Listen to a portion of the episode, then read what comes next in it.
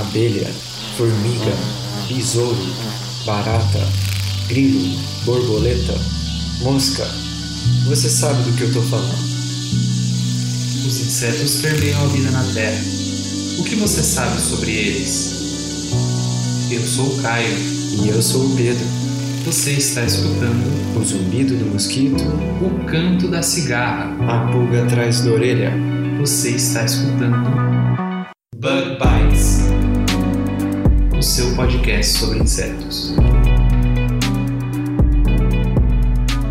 Sejam muito bem-vindos a mais um Bug Bites, falando diretamente da toca do Besouro Studios. Aqui quem fala com vocês é o Pedro Rodrigues. E essa semana trazemos uma entrevista muito legal que fizemos com o Eric Mota, que é aluno de doutorado lá na Universidade do Texas. O Eric, ele trabalha com abelhas do mel e no seu doutorado ele investigou questões muito interessantes sobre a saúde das abelhas, especialmente quando a gente considera a sua microbiota. Nesse episódio, o Eric ele explica então qual é a importância da flora bacteriana na vida destes polinizadores e fala um pouco também de um artigo muito interessante que ele publicou recentemente, onde foi encontrada uma ligação entre alterações na flora bacteriana das abelhas e a sua exposição a um herbicida, o glifosato. E aí, ficou curioso? Não sai daí que o episódio já vai começar. Mas antes disso, alguns recados bem rapidinhos. A gente quer lembrar aqui ao ouvinte que o Bug Bites ele é um projeto de divulgação científica em forma de podcast que você pode escutar gratuitamente nas mais variadas plataformas, seja ela o Spotify, o SoundCloud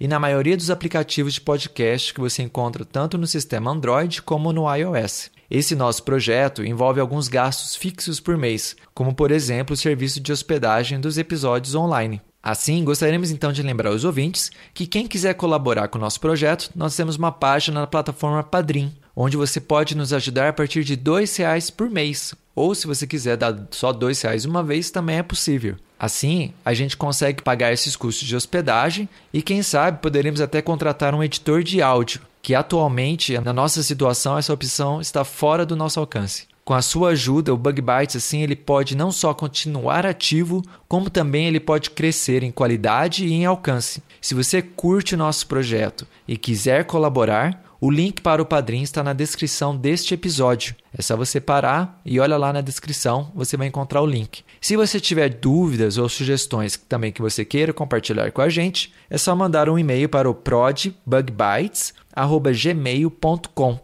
Esse endereço também está na descrição deste episódio. Na semana passada, né, nós prometemos um Inset Perguntas com o Caio para essa semana, mas infelizmente, devido a alguns imprevistos, o Caio não conseguiu gravar essa entrevista. Assim, nesse mês de maio, talvez a gente não tenha um Inset Perguntas, mas a gente aproveita para agradecer nossos padrinhos que continuam nos dando bastante apoio, especificamente nossos padrinhos da categoria Abelha Operária, que são a professora Luciana e o João Gabriel, e a nossa madrinha ou padrinho Formiguinha, que a gente ainda não conseguiu determinar, que é o ouvinte e.dna. Muitíssimo obrigado pelo seu apoio. O Bug Bites ele ganha mais força com vocês. Bom, pessoal, eram esses os recadinhos que eu tinha. Então vamos lá para o nosso episódio que tá bem legal. Vamos lá?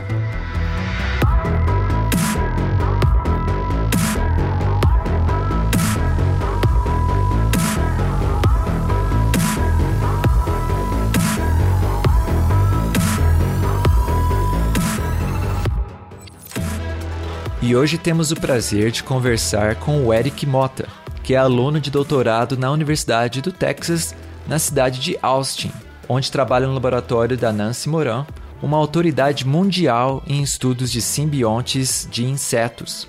O Eric, recentemente, em dezembro de 2018, publicou um artigo que vem gerando bastante atenção da mídia, por suas descobertas muito interessantes em como o glifosato pode alterar a saúde de abelhas do mel por meio de alterações da sua microbiota. Antes de mais nada, Eric, seja muito bem-vindo ao Bug Bites Podcast. Oi, Pedro, muito obrigado pelo convite. A gente que tem o prazer de recebê-lo aqui e já agradecemos desde agora pela sua é, disponibilidade de tempo de falar com a gente. Porque é. a gente sabe que fazer doutorado é um trabalho integral, 24 horas por dia, né? Sim, mas é muito importante também é, tirar esse tempinho para conversar com outras pessoas a respeito da pesquisa que a gente faz, principalmente quando ela pode gerar um impacto é, não só nelas, mas também na natureza. É verdade, tem razão. E até é interessante que eu mesmo, quando a gente escutou falar do seu nome, né, da, da, da sua pesquisa, foi por meio de, de, de, comunicação em inglês, né? E a gente pensou como seria legal ter você, né, que é um brasileiro que está fazendo aí um trabalho importante, uma contribuição importante para a ciência, falar com nossos ouvintes em português. Então, primeiramente, Eric, gostaríamos de, de pedir a você, por favor, para compartilhar com a gente um pouquinho da sua história, da sua formação. Como é que foi que você se interessou por micróbios de insetos e conseguiu ir para os Estados Unidos fazer o seu doutorado? Pois então, Pedro, eu sou formado em farmácia pela Universidade Federal de Juiz de Fora, em Minas Gerais, com mestrado pela USP de Ribeirão Preto. No meu mestrado, eu trabalhava com isolamento de produtos naturais de plantas. Porém, uma das linhas de pesquisa do meu orientador envolvia o estudo de fungos endofíticos, que são basicamente micro-organismos benéficos que vivem nos tecidos de folhas vegetais, ajudando a planta. E conversando com alguns amigos sobre essa linha de pesquisa, eu acabei desenvolvendo um interesse científico nessa área. Eu queria entender mais sobre interações entre organismos, especial, em especial aqueles que vivem em íntima associação, tais como esses fungos endofíticos e as plantas, ou até mesmo micro-organismos e outros animais. A princípio, eu ia fazer meu doutorado na USP de Ribeirão Preto, e o meu objetivo era trabalhar com fungos endofíticos. Porém, mais para o final de 2013, eu ouvi falar do Ciências Sem Fronteiras, um programa da agência de fomento CAPES, o qual estava ofertando bolsas de doutorado pleno para estudar em universidades renomadas dos Estados Unidos. E um dos meus grandes sonhos sempre foi estudar fora. Por isso, eu decidi me aplicar para uma dessas bolsas. E depois de um longo processo de seleção, no qual eu tive que fazer várias provas de proficiência na língua e me mostrar apto a fazer um doutorado no exterior, eu consegui a bolsa. Só que um dos requisitos desse programa de seleção da CAPES era ser aprovado num programa de pós-graduação em uma universidade norte-americana. E para isso, eu precisava do aceite não só do programa, mas também de um orientador. E como eu te disse, eu não era da área de biologia evolutiva. Uhum. E por isso, naquela época, eu só tinha ouvido falar de alguns pesquisadores renomados na área de, inter de interações simbióticas. E a professora Nessie Moran era um desses pesquisadores. Então eu decidi pesquisar um pouco mais a respeito das linhas de pesquisa que ela estava desenvolvendo. E naquela época eu vi que ela estava começando a trabalhar com abelhas, com a microbiota de abelhas. Uhum. E isso me chamou bastante atenção.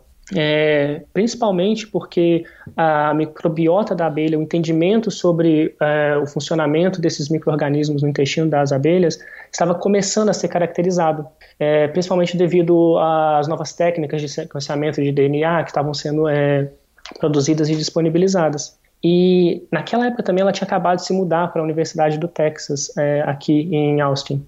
Então eu decidi enviar um e-mail para ela e para minha surpresa, ela se demonstrou interessada em me orientar. Nós trocamos alguns e-mails a respeito de potenciais projetos que eu poderia desenvolver de acordo com é, a minha formação prévia e os conhecimentos que eu queria adquirir no doutorado. E então eu apliquei para o programa de pós-graduação aqui e eu fui aceito. E desde então, desde 2014, é, metade de 2014, eu comecei a trabalhar com micro-organismos simbiontes de abelhas. Olha, que legal, hein? É uma é. história bastante interessante, né? É, aqui no podcast a gente sempre traz né, diferentes pessoas para falar como elas começaram a trabalhar com insetos. E no seu caso é bem interessante que do, trabalhando na farmácia, né? Na, uhum. sua, na sua área de formação, descobriu simbiontes, né? É, micro-organismos associados a plantas. Uhum. E, e aí daí né, criou um interesse também em, em simbiontes em animais, né? Em abelhas e foi trabalhar com uma das maiores autoridades, né? O, o ouvinte talvez não tenha tanta familiaridade com a, a, Nancy Moran, mas ela é uma autoridade mundial nessa área de, de simbiontes. É, é muito, muito legal que, que você conseguiu nessa oportunidade uhum. e, e tanto né, do apoio dela, né, de, de, de do, do aceite dela no laboratório, como também do, do governo brasileiro, né, que fomentou, né, que, que, que te dá a bolsa que que permitiu né, esse, essa interação, né? Sim, foram dois pontos cruciais: é, conseguir esse auxílio financeiro é, pela, do Brasil e esse aceite da Nancy Moran para poder trabalhar no laboratório dela. Sem esses dois ou um deles, praticamente teria sido impossível vir para cá. Que legal.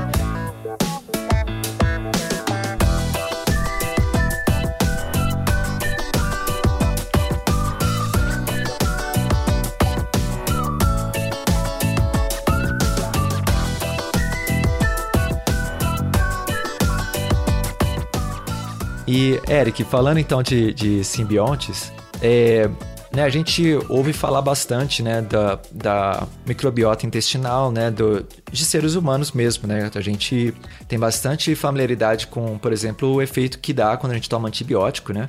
Uhum. Dá, desarranja o intestino, aí tem que tomar iogurte, né? O médico geralmente recomenda probióticos, né, para fortalecer a flora bacteriana do intestino, que é tão importante né, para nós seres humanos. Mas no mundo dos insetos, a, a gente sabe muito menos, né? Tanto a pessoa leiga como também os cientistas, né? Como cientistas a gente está descobrindo ainda bastante coisa, né? Graças ao uhum. advento aí da, de tecnologia de sequenciamento que, que ficaram mais acessíveis né? nesses últimos anos. Então, a nossa pergunta é a seguinte, Eric. Como é que a microbiota da abelha como é que ela é, ela é formada, estruturada, né?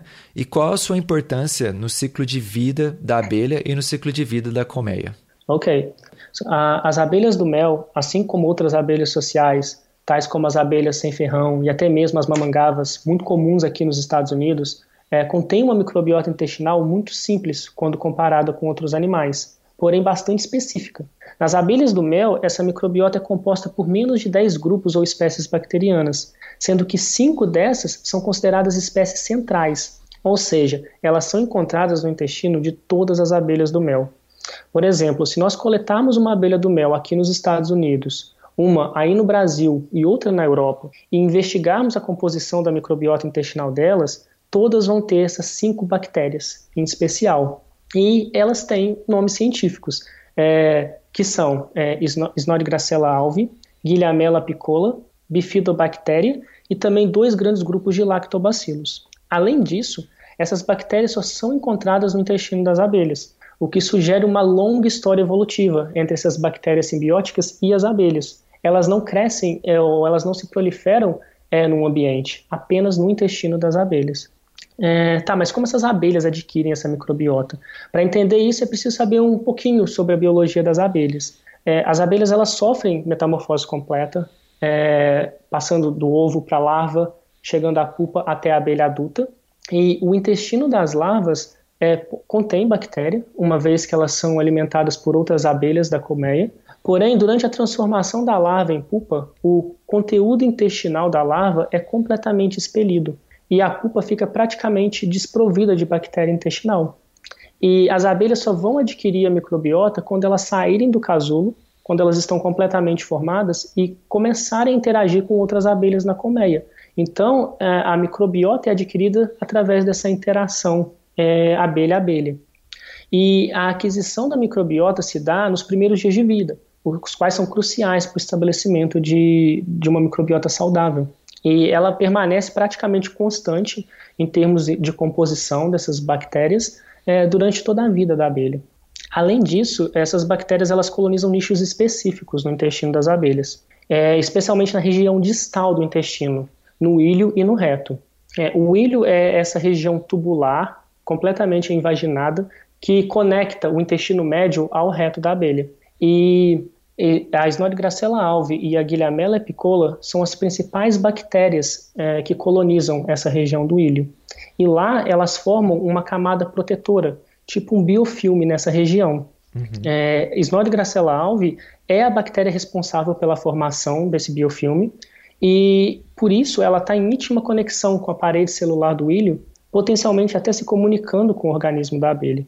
Há alguns estudos demonstrando a importância da Snodgrassella alve na regulação do sistema imune das abelhas e até mesmo na defesa contra alguns patógenos oportunistas, por exemplo, devido à formação dessa barreira mecânica que impede a invasão de outras bactérias por outras bactérias. Por outro lado, a Guilhamella picola ela ajuda no metabolismo de componentes da parede celular do pólen, por, por exemplo, os quais não, poder, não são metabolizados pela abelha porque elas não possuem as enzimas necessárias para esse metabolismo.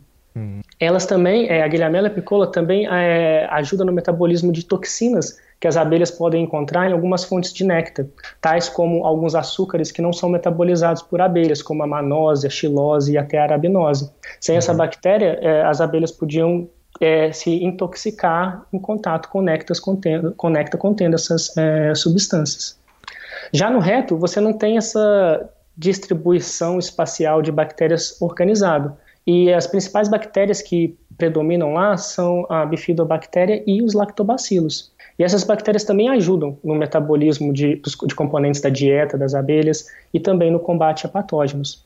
Por exemplo, o produto do metabolismo de lactobacilos, que é o ácido lático, ele acaba acidificando o intestino e impedindo a proliferação de eventuais patógenos, simplesmente como um mecanismo de controle de pH. Portanto, essas bactérias elas são mais que benéficas. Elas mantêm as abelhas saudáveis e, consequentemente, a colmeia saudável. Uhum. Nossa, muito legal, Eric. É, é bastante informação, né?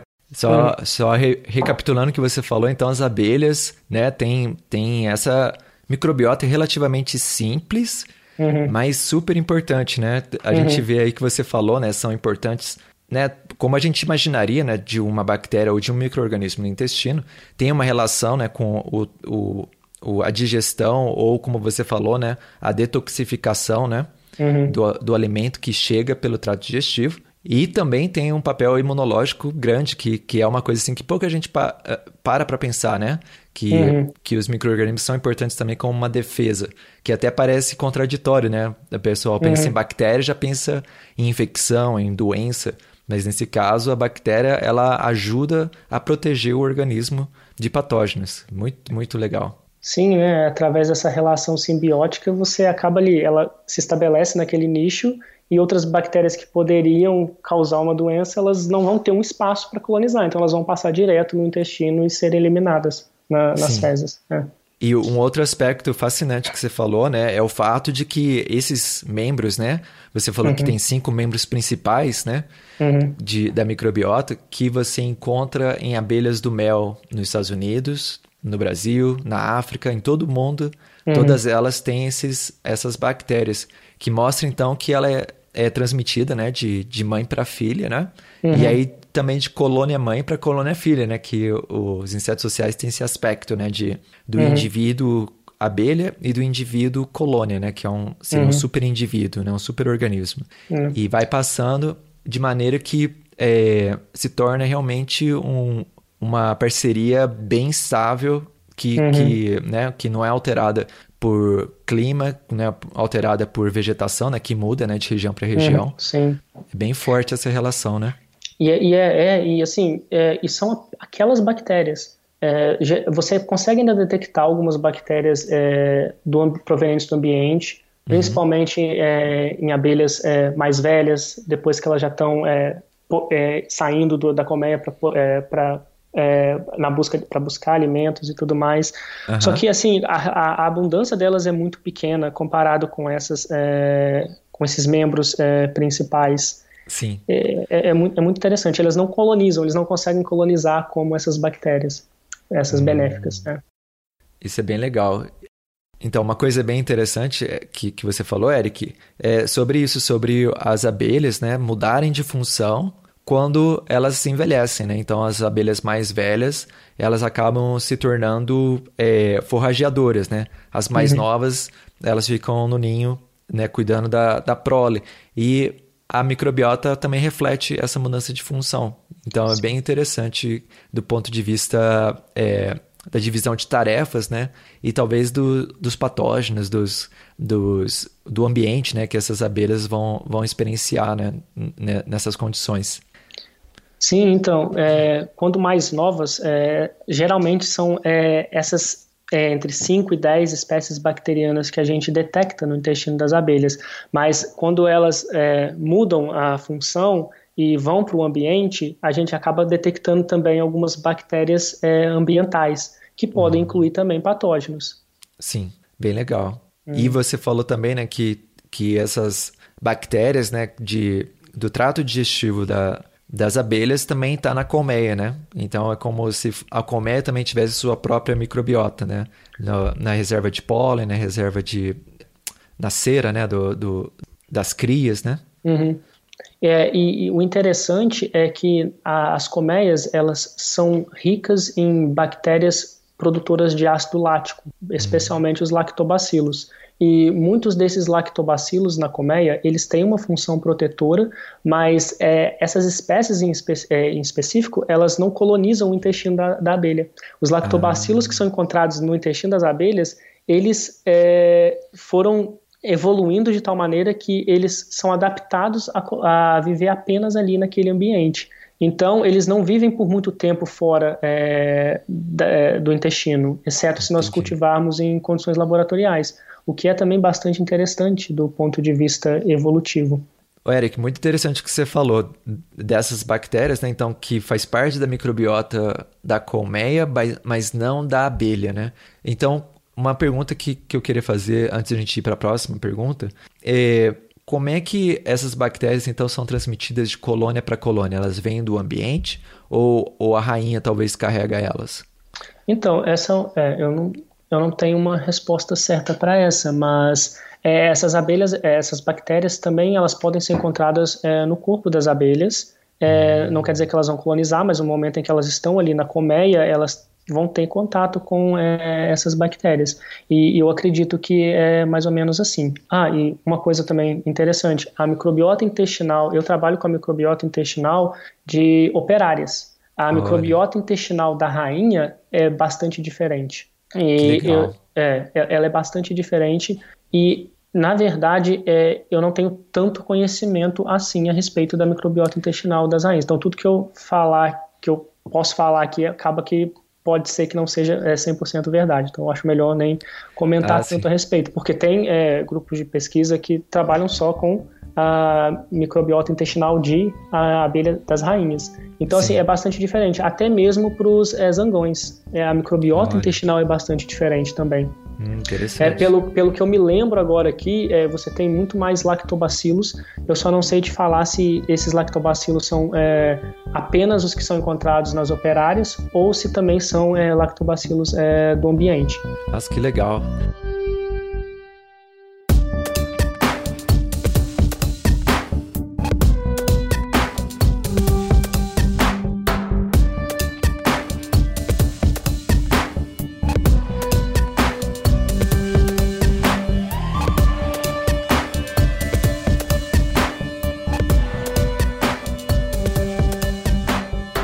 Chegar então ao, ao recheio né, do, do episódio, a parte uh, mais assim que, que, motivou né, a gente procurar você para falar com a gente hoje, que é sobre esse trabalho que você publicou né, na, na, PNAS, que é uma das revistas científicas mais respeitadas do mundo, né, publicado pela Academia de Ciências né, lá dos Estados Unidos. E nessa, então, próxima pergunta, o que a gente gostaria de perguntar é a respeito da influência do glifosato na saúde das abelhas do mel. Então, pa parabéns, né, primeiramente, né, Eric, pelo seu trabalho. Você com certeza dá orgulho ao Brasil, tanto uhum. né, como um pesquisador fazendo uma, um trabalho interessante é, na ciência em geral, mas também trazendo informações muito importantes, porque toda hora né, a gente vê que as pessoas estão se preocupando né, com o declínio das abelhas nos Estados Unidos e no mundo, e algumas evidências né, elas apontam que o uso de inseticidas nas lavouras, como os neonicotinoides, esses uhum. inseticidas podem afetar o comportamento de saúde de abelhas. Mas nesse caso, o que você olhou foi o glifosato, que não é um inseticida, né, mas é um herbicida. Então, como é que nasceu essa ideia né, de investigar se o glifosato também poderia afetar a microbiota das abelhas e, e assim, por consequência, a, a saúde das abelhas? Então, como a gente já mencionou isso algumas vezes, o laboratório da professora Nancy Moran estuda as interações simbióticas entre microrganismos e alguns insetos, tais como abelhas, e como membro desse grupo de pesquisa, eu decidi investigar os efeitos de alguns produtos agroquímicos ou agrotóxicos na microbiota das abelhas do mel, e como isso poderia comprometer a saúde delas. No início do meu doutorado, pesquisando sobre fatores ambientais que poderiam comprometer o crescimento de microorganismos é, e microbiotas também, eu me deparei com alguns estudos sobre os efeitos do herbicida glifosato em comunidades microbianas, especialmente aquáticas e de solo. Olha. Isso me chamou bastante atenção, uma vez que o glifosato é amplamente utilizado em plantações agrícolas no controle de plantas daninhas. Uhum. Então não deveria diretamente afetar esses micro-organismos, a princípio, pelo que eu pensava. Uhum. E também muitas abelhas vão até essas plantas na busca de alimento, é, néctar e pólen, por exemplo. Então o uhum. glifosato ele tem um mecanismo de ação muito específico. Ele inibe uma enzima na via do ácido chiquímico, a qual é essencial para a produção de aminoácidos aromáticos em plantas. Inibindo uhum. essa via, as plantas param de crescer e, consequentemente, elas morrem. Uhum. A princípio, todas as plantas elas são susceptíveis ao glifosato. Porém, com o advento das plantações geneticamente modificadas para resistirem a esse herbicida, é, o seu uso vem crescendo alarmantemente. Uhum. E, e, como os animais não contêm essa via metabólica, a gente desconhece o mecanismo pelo qual o glifosato pode afetar diretamente os animais. Porém, além de plantas, muitos micro-organismos também contêm essa via do ácido chiquímico, sugerindo que eles dependem dela para a produção de compostos essenciais.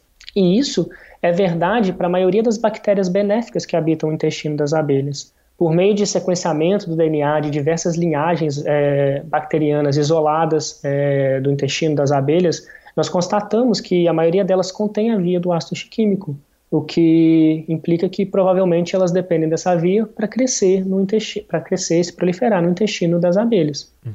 E uma vez que o glifosato é utilizado em diversos lugares do mundo, provavelmente muitas abelhas são expostas a esse herbicida. Então, é, considerando que elas dependem dessa microbiota intestinal para diversas funções, incluindo é, nutrição, regulação do sistema imunológico e proteção contra patógenos oportunistas, eu decidi investigar se o glifosato poderia afetar a microbiota intestinal das abelhas, aqui especialmente as abelhas do mel, e quais seriam as consequências desses efeitos. Que legal, muito interessante. Essa é uma informação assim que pouca gente para para pensar, né? Os mecanismos de ação do, do herbicida, né? Uhum. Podem não afetar diretamente o, o, os insetos, né? Os animais, mas eles não estão afetando só as plantas, né? Eles podem afetar as bactérias. Uhum. E, e pelo que eu entendi que você falou, de maneira similar, né? Como ele está impedindo que alguns aminoácidos, né? o glifosato impede que alguns aminoácidos sejam sintetizados pelas plantas uhum. é, daninhas, né? E assim uhum. que elas morrem, também impede que bactérias produzam alguns aminoácidos, assim afetando também o seu ciclo de vida. Uhum. Muito legal. Então, com, com essa hipótese em mente, né, que você teve, né, será que tem algum efeito, né, nas bactérias da, associadas a abelhas? Como é que foi, o Eric, em linhas gerais, o experimento que você fez e quais os, os resultados, assim, os resultados principais que vocês encontraram? Então, eu comecei investigando os efeitos do herbicida na microbiota de abelhas adultas, coletadas de colmeias saudáveis que nós mantemos aqui na Universidade do Texas, em Austin. Nós coletamos centenas de abelhas de umas das colmeias é, que nós temos aqui e trouxemos ela para o laboratório, onde elas foram divididas em grupos e expostas ao glifosato por aproximadamente cinco dias. Nós também tivemos um grupo controle, no qual as abelhas não foram expostas a esse herbicida para que a gente pudesse comparar eventuais alterações na microbiota. Uhum. Depois desse período, é, a, a, as abelhas foram amostradas de cada grupo e as demais foram reintroduzidas na colmeia. E é, é importante ressaltar que antes de reintroduzir elas na, nas colmeias, nós marcamos ela com é, tinta é, no tórax. Cada uhum. grupo recebeu uma coloração diferente para que a gente pudesse recapturá-las, re, reconhecê-las primeiramente e recapturá-las uhum. após três dias é, de reintrodução na colmeia. Sem uhum. esse é, é, sem marcar essas abelhas, seria praticamente impossível distinguir as que nós utilizamos no experimento das demais abelhas que ficaram no, na colmeia, uma vez que nós temos milhares de abelhas numa colmeia. Uhum. Então, todas as abelhas que nós amostramos foram propriamente conservadas até o momento da dissecção, quando o intestino de cada abelha foi removido e o DNA bacteriano foi extraído para análise de sequenciamento de DNA, para que a gente uhum. pudesse ver ali a composição bacteriana no, nos intestinos. E, uhum. em resumo, é, esses resultados demonstraram uma redução significativa na abundância de algumas daquelas bactérias benéficas que eu mencionei anteriormente. Uhum. E a espécie bacteriana mais afetada foi a Snodgrassella alvi, aquela que é considerada o membro pioneiro é, durante a colonização da microbiota por formar o biofilme e permitir que as demais bactérias também colonizem. Uhum. E é, o mais interessante é que os efeitos na microbiota eles foram mais intensos nas abelhas recapturadas na colmeia, três dias após o término do tratamento. Hum. É, a gente acredita que, pelo fato de que, sob condições laboratoriais, é, as abelhas elas não defecam, é, os nossos resultados eles ficaram um pouco mascarados é, após amostrar aquelas abelhas é, sob condições laboratoriais, porque nós extraímos também DNA bacteriano de células mortas, de células bacterianas mortas. E uma hum, vez que elas foram liberadas na colmeia, é, uhum. elas puderam fazer as necessidades delas, digamos assim. Sim. E, né. Então, em seguida, a gente repetiu esse experimento, tentando controlar alguns fatores que não foram considerados no experimento anterior, tais uhum. como a idade das abelhas e a dose que cada abelha em específico estava sendo exposta. A idade, uhum. porque no primeiro experimento a gente coletou é, centenas de abelhas é, dentro de uma colmeia e é praticamente impossível controlar a idade delas. Uhum. E a dose, porque nós expomos os grupos a uma específica dose, a gente sabia o quanto aquele grupo tinha consumido, mas não quanto cada abelha tinha consumido. Então nós é, é, alimentamos individualmente cada abelha para ter certeza de que cada uma estaria é, consumindo uma dose específica. E esses Sim. parâmetros são necessários em pesquisa científica para a gente poder controlar todos os fatores que podem gerar variações. Uhum. E sob essas condições, nós ainda continuamos observando uma redução significativa na abundância da Isnodebracella alve, confirmando uhum. que o glifosato de fato altera a microbiota intestinal das abelhas. Sim. Então, com isso, o próximo passo foi investigar se essa alteração poderia comprometer é, a saúde das abelhas. E nós pensamos assim: se o glifosato pode inibir o crescimento de bactérias benéficas, isso pode gerar um ambiente favorável para a proliferação de bactérias oportunistas que essas abelhas podem encontrar no ambiente. E uma bactéria que pode causar infecção em abelhas em condições favoráveis é, pertence à espécie é, Serratia marcescens. Uhum. É, essa bactéria é um patógeno oportunista não só de abelhas, mas de muitos outros animais, incluindo seres humanos. É, então a gente realizou esse experimento no qual as abelhas foram inicialmente expostas ao glifosato sob condições laboratoriais e uhum. subsequentemente ao patógeno. Uhum. E então a gente acompanhou a mortalidade dessas abelhas por uma semana. Certo. Nós tivemos grupos controles, e esses grupos controles foram é, grupos nos quais as abelhas não tinham sido expostas a esses fatores de estresse, tanto uhum. o herbicida quanto o patógeno, ou grupos controles nos quais as abelhas foram apenas expostas ao herbicida ou apenas expostas ao patógeno. Sim. E é, as taxas de sobrevida elas foram muito maiores nos grupos controles nos uhum. quais as abelhas não foram expostas aos estresses ou foram expostas a apenas um deles. Uhum. É, a sobrevida foi maior nos grupos nos quais as abelhas não tinham sido expostas a nenhum dos fatores é, de estresse ou apenas ao glifosato. Uhum. Nós observamos um, um, uma mortalidade significativamente maior no grupo em que as abelhas foram expostas ao patógeno e ainda maior no grupo em que as abelhas foram previamente expostas ao glifosato e em seguida ao patógeno. Sim. sugerindo esse sinergismo entre o, a exposição ao herbicida é, seguida pela exposição do, da bactéria patogênica. Olha só. Então, é, analisando todos esses fatores, é, nós podemos concluir que o glifosato por si só não mata as abelhas, mas ele uhum. cria um ambiente favorável para que bactérias oportunistas possam se proliferar e causar uma doença. Sim. Nossa, muito legal, Eric. Uhum. É, então você só recapitulando, você nesse último experimento, né, você pegou aquelas abelhas, né, que você falou antes, né, as abelhas que acabaram de emergir, né, do da fase, da fase de pupa, né? Uhum. Perderam suas perderam suas bactérias pelo processo normal da metamorfose, né?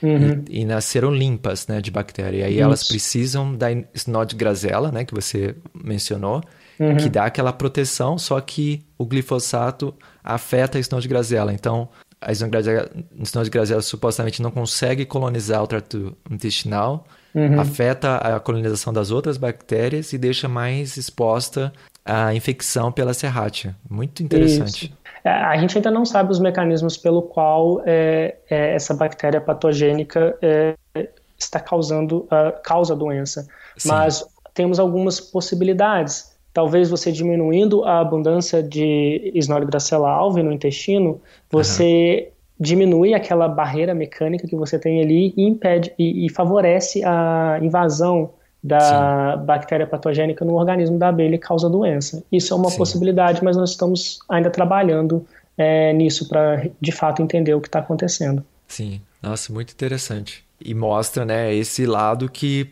que não é tão óbvio, né? Quando uh, muita gente, né, gosta de demonizar, né, às vezes, a empresa de pesticida, né? É, uhum. é, ah, não está se importando com a saúde humana, mas às vezes é um efeito que não não estava entre os efeitos previstos, né? Não é que a, uhum. a empresa é má, né? Mas é, provavelmente não imaginaram que ia afetar a saúde do polinizador, né? Porque não é específico para animais, né? É específico para plantas. Uhum. Mas por causa que também afeta a bactéria, também pode afetar as abelhas. Muito interessante, muito, muito legal essa conexão.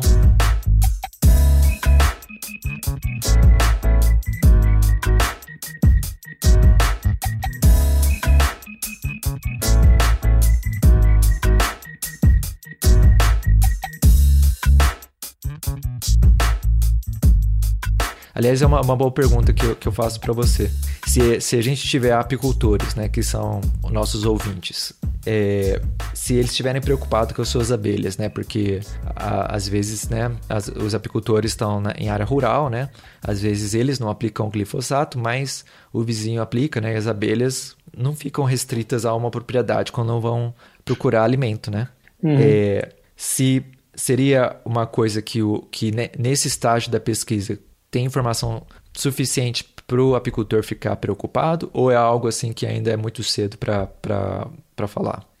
Então, é, esses efeitos que nós é, observamos foram é, a partir de experimentos sob condições laboratoriais. Uhum. E se nós pensarmos é, em termos de condições naturais, é, provavelmente vai ter uma variação muito grande, porque uhum. você depende do nível de exposição ali daquelas colmeias e uhum. também dos patógenos que essas abelhas podem estar tá encontrando no ambiente. Sim. Então, a princípio, pode ser que algumas colmeias elas é, apresentem sinais de é, comprometimento devido à exposição ao glifosato e ao patógeno, enquanto outras não, mesmo estando sendo expostas ao glifosato, por causa uhum. desse, dessa correlação aqui. Sim. Então, é, a, a princípio, mais estudos são necessários é, é, especialmente ao nível da colônia, para ver é, como que isso vai afetar de fato a colmeia em si. Sim, é bem, é bem importante esse ponto mesmo. Até quando você estava falando, me lembrou o próprio fenômeno né, do colapso das colônias de abelhas, né? Uhum. Que, que é um fenômeno mundial, né? Assim, principalmente nos Estados Unidos, onde foi documentado pela primeira vez mais extensivamente, né? Uhum. E e também na história, né? Olhando na história, a gente vê que não é a primeira vez que acontece, mas é, é uma coisa multifatorial, né? As abelhas, Sim. elas elas estão tendo né, algum, alguma dificuldade, mas tem é, práticas dos apicultores que podem explicar isso. Existem é, parasitas, né? A, a, a, o, aquele varroa, né? Uhum. O, o, ácaro que, que afeta Sim. as abelhas. Tem vírus tem uhum. aí as bactérias que você mencionou, e aí também tem os agrotóxicos, né, os, os defensivos uhum. químicos que podem ser usados, e o glifosato pode talvez ter uma parte, mas como Sim. você falou, é uma coisa tão multifatorial que ainda é, as perguntas que o seu estudo abre ainda deixam muito lugar para investigação, para uma conclusão, Sim. né, de se fosse uma coisa, né, para se se se é, como se diz, se recomendar aos apicultores ou, ou aos, aos fazendeiros, ainda precisa né, responder mais perguntas para ter uma conclusão mais elaborada, mais completa, né? Sim, é, e assim, muita, grande parte da mídia foi bastante sensacionalista com é, o meu trabalho. As, hum. nós, nós temos algumas respostas, mas ainda temos muitas perguntas para serem respondidas. Sim. Então, mais estudos são necessários. Sim, com certeza. É, e essa parte né, de defensivos químicos são bastante complicadas, né? Porque, uhum. é, de fato, né, assim, para a pessoa do campo aplicando, né, o, os defensivos químicos e tal, é, a exposição é, a esses defensivos químicos é muito mais alta, né, do que, por exemplo, para a pessoa que compra a verdura, compra a fruta na, na, na quitanda, né, na, no supermercado. E aí definir né, os níveis que são, que são é, seguros para se consumir, né? Uhum. E, e, e, o que é seguro, né, para o homem do campo também, né, que, que talvez é o mais afetado, né, por isso. São uhum. questões bastante complicadas que não pode ser simplificadas, né, que muita gente talvez simplifica de um lado ou de outro, né, na defesa ou na acusação. Uhum. Mas é, com certeza o seu trabalho adiciona um aspecto que é factual, né? Que você fez o experimento, você controlou as, as condições e pelo menos para polinizadores nessas condições você encontrou realmente um efeito do herbicida alterando a microbiota no, no, no dos seus componentes mais importantes né, na colonização do trato digestivo das abelhas. Uhum.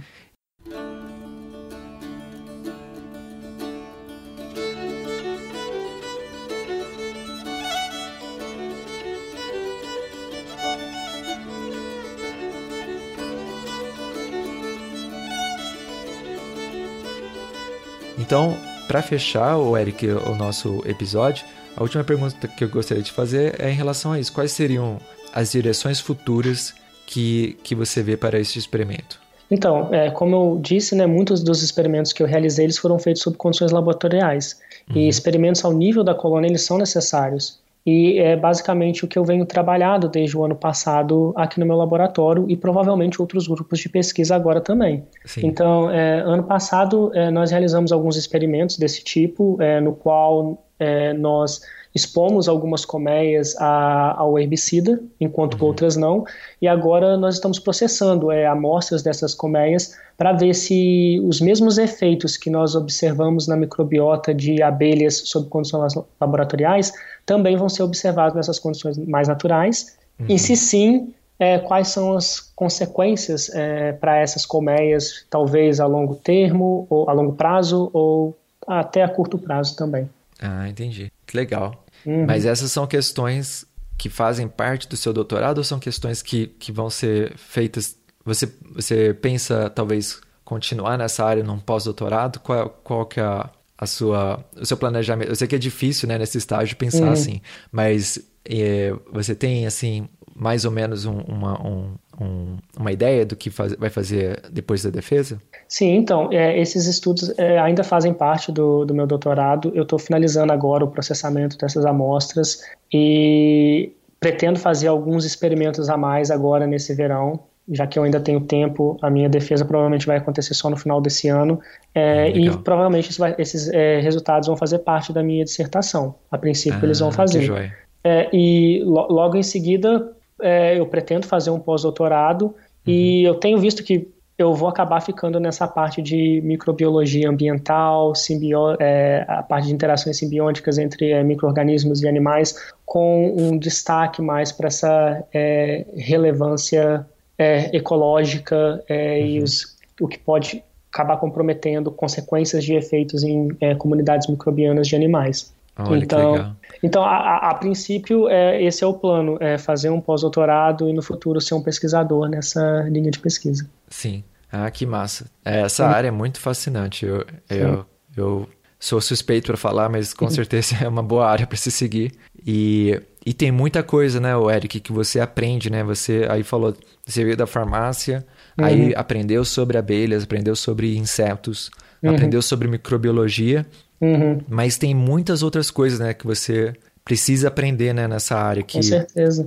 Que vai da biologia molecular, vai da bioinformática, né, que você uhum. provavelmente usa para analisar os dados, né? Sim, sim, e, bastante. E, e, a bioinformática, né, é essa análise de dados do, de big data, né, do, de, uhum. de dados massivos, porque quando você sequencia, vem milhões e milhões de sequências para você uhum. analisar. É uma coisa que não dá para abrir no Excel, né? Uhum. e tentar não. organizar os dados. É uma coisa que você faz na linha de comando. Então, uhum.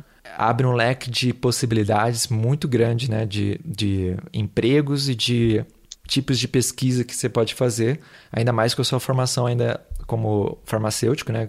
Uhum. Ah, entende bastante de bioquímica, né? De biologia Sim. celular. Bem interessante ah, é, essa combinação de habilidades. Então, é, e que, querendo que... ou não, as áreas do conhecimento elas acabam se interligando. É, uhum. eu apliquei muito do meu conhecimento de microbiologia é, em, em seres humanos na microbiologia animal. Então, assim, o conhecimento é, prévio que eu tinha é, me ajudou bastante a entender. Um novo é, organismo, um novo sistema. Então, assim, Sim. assim, acaba que está tudo um pouco interligado e é muito legal quando a gente consegue fazer essas conexões. Isso é verdade, olha, é, uma, é um ponto bem importante esse, porque às vezes a gente é, tem dificuldade de ver por que estudar né, um inseto, por que estudar um. Aqui a gente vai falar dos insetos, porque é o é podcast sobre uhum. insetos, mas é, mesmo em outros animais e plantas e bactérias e protozoários, mas a gente esquece né, que é tudo realmente interligado. A gente compartilha né, bastante mecanismos. Uhum. Por exemplo, a gente tem a insulina, né, uhum. que que uh, a gente produz e tem uma função na nossa fisiologia, mas a formiga também tem insulina, a uhum. abelha também tem insulina, né? Uhum. E, e você falou aí da, da, da microbiota da abelha, a gente também tem a microbiota, a gente também tem biofilme. Uhum. É, e, e, os mecanismos, né? Até uma coisa legal né, do seu estudo é que você estuda uma comunidade relativamente simples, né? Numa abelha. Sim. Em que dá para você fazer manipulações que não dá para fazer num ser humano, por exemplo. Isso. É. E, e, isso enriquece a ciência, porque os mecanismos que você encontra no trato digestivo das abelhas, com certeza partilham de mecanismos que você vai uhum. encontrar também no trato digestivo de uma comunidade mais complexa, Sim. como no, no, ser humano, né? Uhum. Bom, okay. Eric, acho que é só isso por hoje.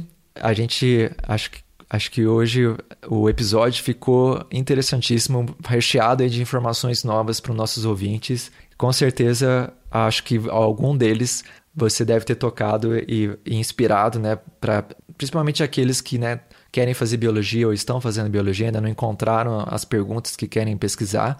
Então, o Eric, a gente agradece bastante pelo seu tempo, por disponibilizar né, um pouquinho do seu tempo para conversar com a gente. É uma época que não é fácil o doutorado, você é, eu, eu, vi que você já se tornou um PhD candidate, né? Que é algo que, uhum. que nos Estados Unidos significa que agora você está pronto para defender, né? Você passou uhum. a qualificação e agora está tá trabalhando para finalizar o doutorado. É um tempo é, que, que não se tem muito tempo, né? Uhum. Então a gente agradece bastante pela sua participação e para o ouvinte que ficou curioso, né? Quiser saber mais sobre o trabalho do Eric, a gente vai deixar o link para esse artigo da PNAS, alguns artigos que saíram em português e em inglês, né, de divulgação científica sobre esse, esse estudo que o, que o Eric fez, e também o, o, o seu e-mail lá da Universidade do Texas, Eric. Uhum. É, eu que agradeço o convite, foi um prazer imenso conversar com você e espero que a gente tenha aí outras chances de conversar sobre ciência. Com certeza, Eric. A uhum. gente ficaria muito feliz de conversar com você novamente e já, já, a gente já vai deixando o convite Vamos pensar em novos episódios que tem muita coisa interessante para falar dessa área uhum. e a sua formação é muito rica, né? Com certeza uhum. não vai faltar assunto. Então tá, Eric, muito obrigado. Vamos então dar um tchau para o pessoal. Até semana que vem. Tchau.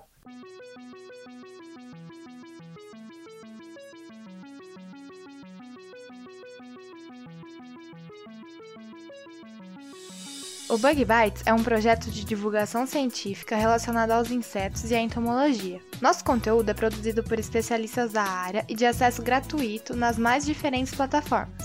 O apoio de nossos ouvintes é muito importante. Se você gosta do nosso conteúdo, considere apoiar esse projeto. A partir de R$ reais mensais, você pode apoiar o Bug Bites na plataforma Padrim. O link está na descrição do episódio.